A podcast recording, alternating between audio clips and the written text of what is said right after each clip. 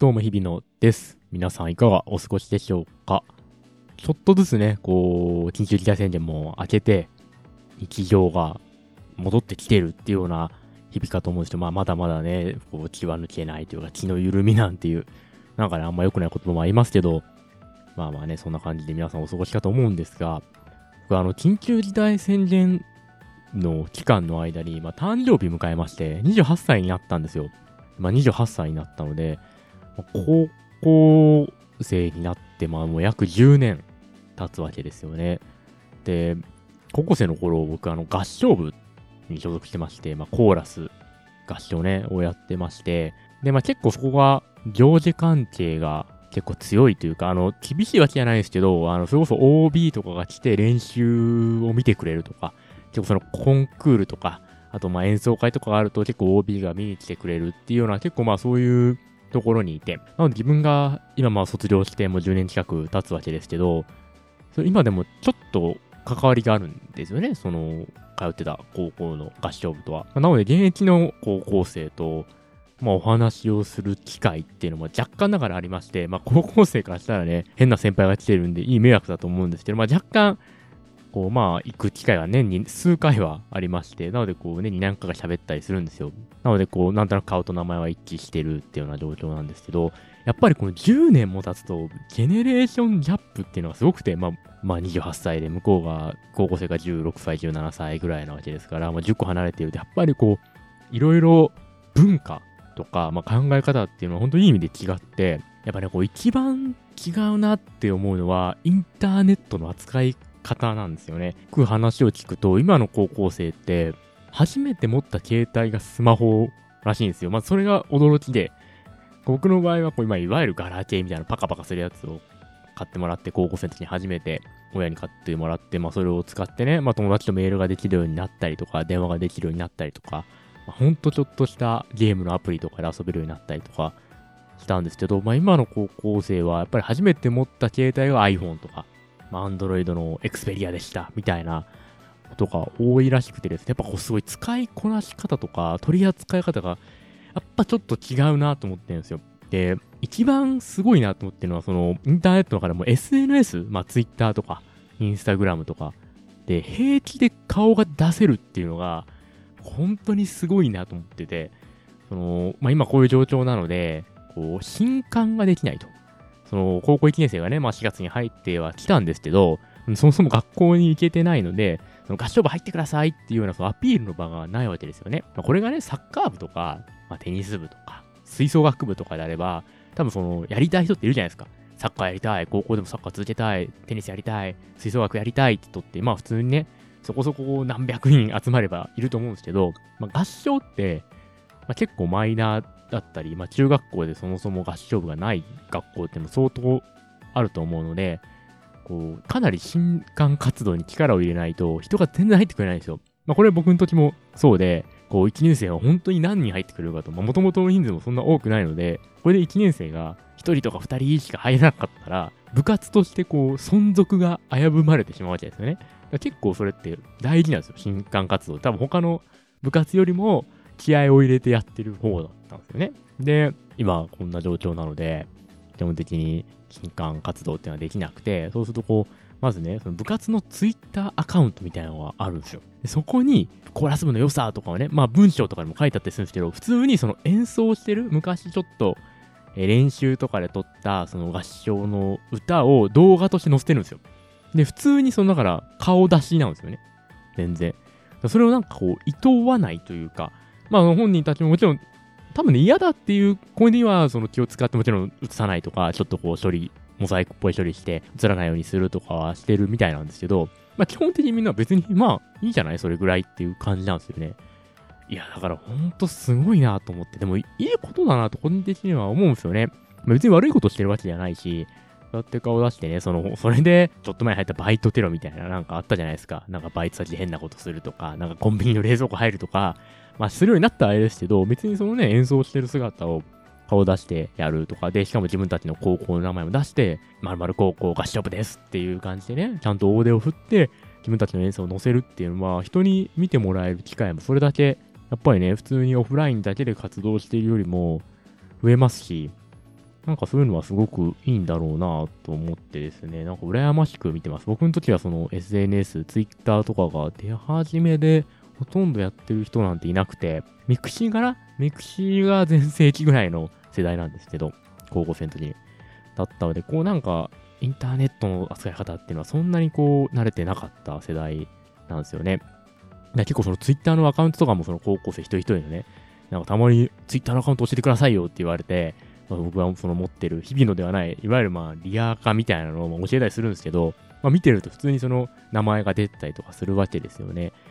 ほんとすごいなと思いますね。なんかこう、我々の世代は匿名から、インターネットといえば匿名っていうところから始まって、で、こう、Facebook が台頭してきて、急にこう実名文化っていうのがインターネットにガーッ流れ込んできて、ある意味リアルとインターネットの境がこう、どんどんなくなってきて、で、今にこう至って、まあ、それこそ YouTube で顔出しとか、Instagram で普通にね、顔出しとか、でそこからこう、まあ、インフルエンサー的に一般人が有名になっていくとかね、何万フォロワーになるとかっていうところをこう、すべて経験してきた世代なので、まあ、過渡期を通ってきた世代なので、まあ、なかなかね、こう驚きなんですよ。まあ、単純に羨ましいな、というふうに思ってる次第でございますよ。だって僕なんて、それこそこのポッドキャストをやるにあたっても、本名出すか一瞬迷った時あったんですよ。今。まあもうやって、ポッドキャスト自体は始めて2年以上経つんですけど、この2020年のうちに別にまあ本名でやってもいいなと思ったんですよね。名字とかで。やってもいいなとやっぱそれでもね、ちょっと勇気出なくて、うん、全然ダメですね。だってなんならこう、ツイッターのリアー化ですら、まあその僕が舵をかけてないっていうのはありますけど、本名はほとんど出してないですし、写真とかもね、自分が顔写ってる顔写真とかは全然出してないので、まあね、まああの人がなんか投稿するとしていいみたいな話になったらもう別にいいよって感じで出ますけど、最近はあんまり気にしなくなりましたけど、やっぱ自分からはこう自分を、リアルの自分を出していくっていうのは非常に難しいですね。まあまあまあ、そんな感じでね、ジェネレーションギャップを感じている次第でございますよ。で、まあちょっとその高校の話が出たんで、少し昔話と、まあ今の話をするとですね、まあ今こんな状況で、まあいろいろあって、こう、まあ新刊活動ができないみたいな話をさっきちらっとしましたけど、それこそ大会とかもね、なくなってるんですよ。えー、まあ甲子園がね、それこそ中止になったりとか、えー、インターハイが中止になったりとか、多分いろんな部活で、こうスポーツでも、えー、文化系でもなってると思うんですよね。で、合唱も、まあ、ご多分に漏れずと言いますか、NHK コンクールっていう、こう一番大きい大会がありまして、夏の。まあ僕が現役生の時、高校生の時もそうでしたし、まあ今の高校生も、うちの高校はそのコンクール、夏にあるコンクールに向けて、まあひとまず頑張るっていうのがね、まあ目標だったりするわけなんですけど、まあ中止が発表されて、なんかまあ、もしかしたらその地方大会、その、まあ東京都なんで、うちの高校、とだけはやるかもみたいな話は出ているみたいなんですけど、まあね、なくなるっていうのは非常に残念なことで。で、まあそれに伴っておそらく高校のその文化祭もなくなるだろうって今言われてるんですよね。僕が通ってた高校は。まあ本当にね、正式決定じゃないのでどんなのかわからないですけど、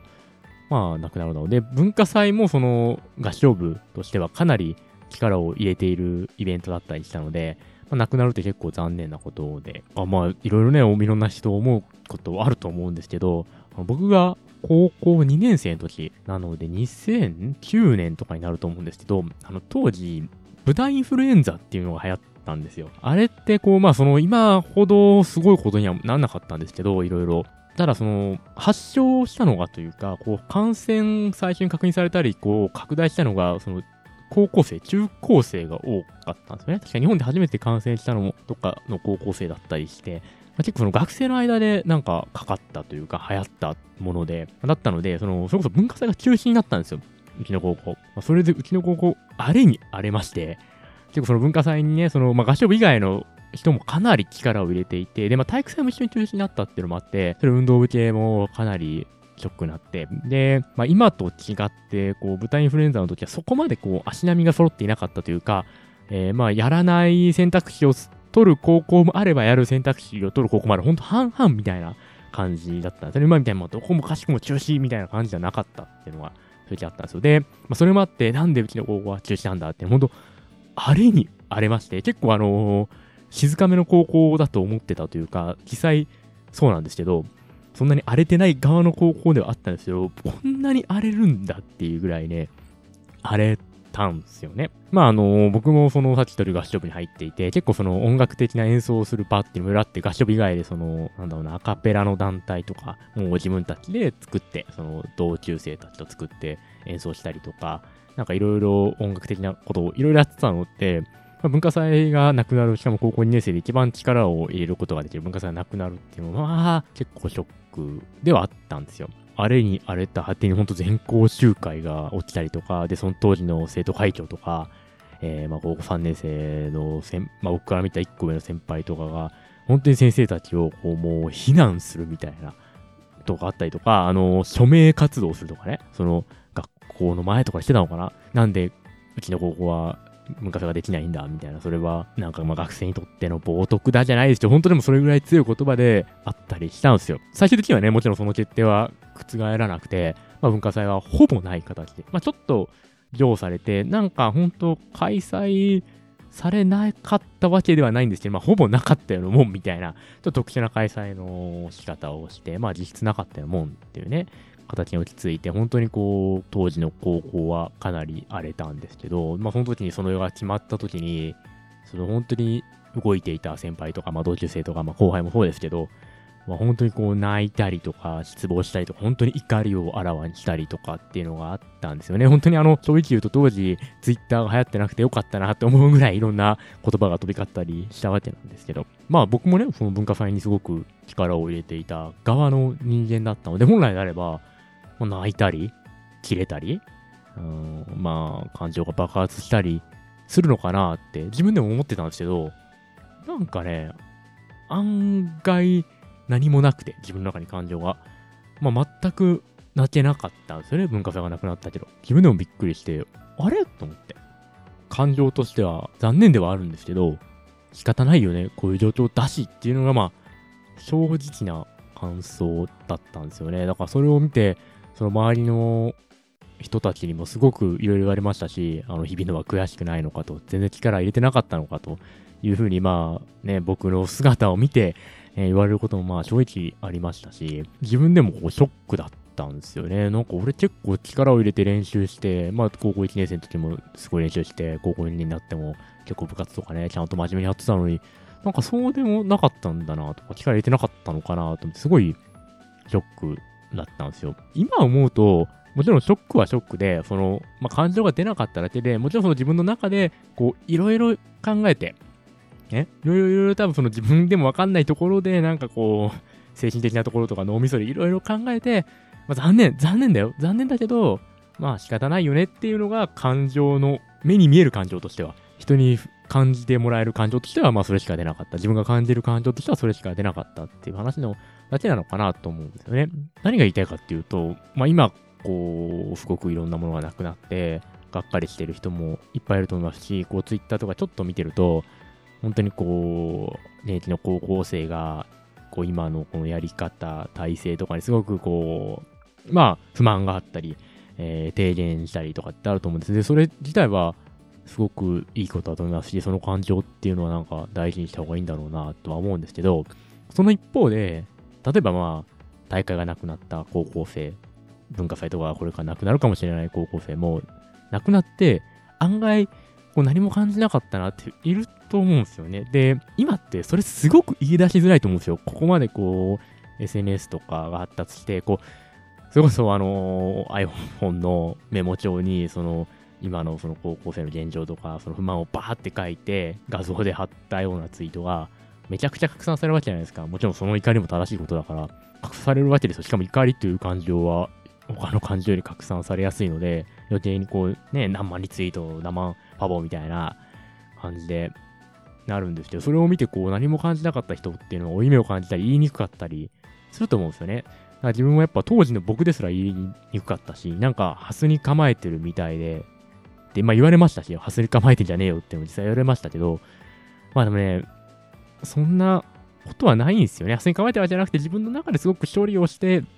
感情が出なかったってだけなので、なんか悪いと思わないでほしいなと僕はなんか自分の経験から思ったりしたりするわけでございますよ。ちょっと昔話が過ぎましたかねというところなんですけど。まあ、難しいですけどね。本当にこればっかしは何が正解じゃないし、誰が明確にこの人が悪いっていうわけでもないしっていうのもあるのでね、難しいとは思うんですが、こう今って、まあ、SNS っていうくくりがいいのかわかんないですけど、こう言葉にする